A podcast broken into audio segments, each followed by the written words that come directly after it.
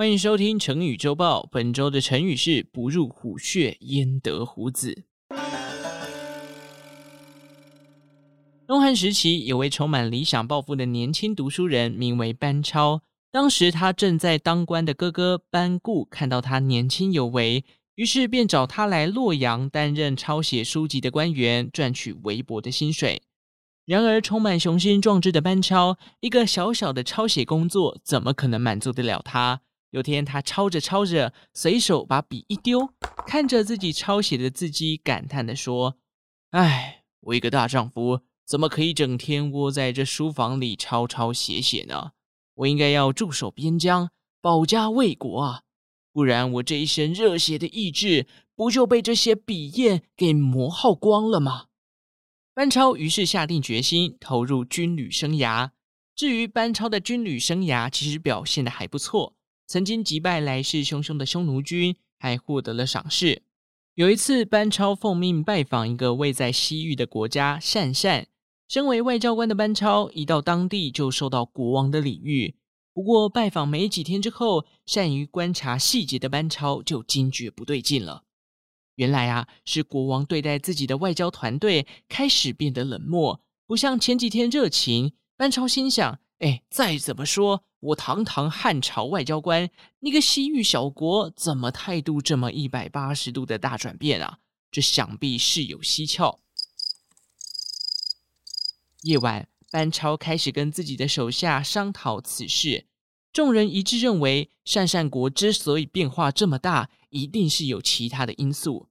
而他们认为，要让鄯善感到比汉朝还可怕的威胁，大概也只有北方的匈奴了吧。正巧，匈奴最近的确也在拉拢一些西域的势力。为了证明自己的推论是正确的，班超召见了鄯善的使者。班超一开口就询问使者：“是不是匈奴派人来跟你们接洽了？这几天他们是不是在跟你们谈论结盟的事情？”使者一听，惊慌失措。想说这消息怎么会走漏了？于是就向班超证实了这件事情。当下，班超把鄯善的使者拘禁了起来，并且召集了同行的三十六名同袍，一同畅饮一波。当大家喝开之后啊，班超就说：“哎呀，你各位啊，从军这么多年，是不是很想光荣退伍啊？班长跟你各位说啊，我们这趟任务是很危险的。现在敌军才来没几天。”我们的友邦就开始犹豫要不要跟我们当朋友了。如果敌人真的成功的说服了他们，我想你各位啊，不是荣退这么简单啊，一定是直接从人生登出了。三十六名同袍听到都觉得很有道理，众人齐心协力，决定共同听从班班长的指挥。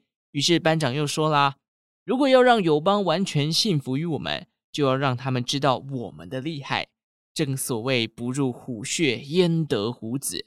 今晚我们一定要把匈奴的使者杀个片甲不留，这样子鄯善国的国王就会知道到底该投靠哪一边了。于是众人趁着夜晚，偷偷潜入了匈奴的使者团附近的营帐，利用火攻把匈奴军逼出来，紧接着趁着火势蔓延开来，一个一个杀掉匈奴的使者。隔天一早，班超亲自跑去见了鄯善的国王，并且告诉国王，来访的匈奴团使者已经被他全数歼灭了。国王一听，吓得冷汗直流。这一刻开始，国王对于班超更加的毕恭毕敬，原本想投靠匈奴的想法也完全烟消云散了。好，不入虎穴，焉得虎子。这段话在后来哦，就演变成为了你想要得到好的结果，就不得不冒一些风险哦。这边呢，来造一个句子啊、哦。正所谓不入虎穴，焉得虎子。想要亲手抓住诈骗集团的首脑，就必须要更深入组织的内部才行。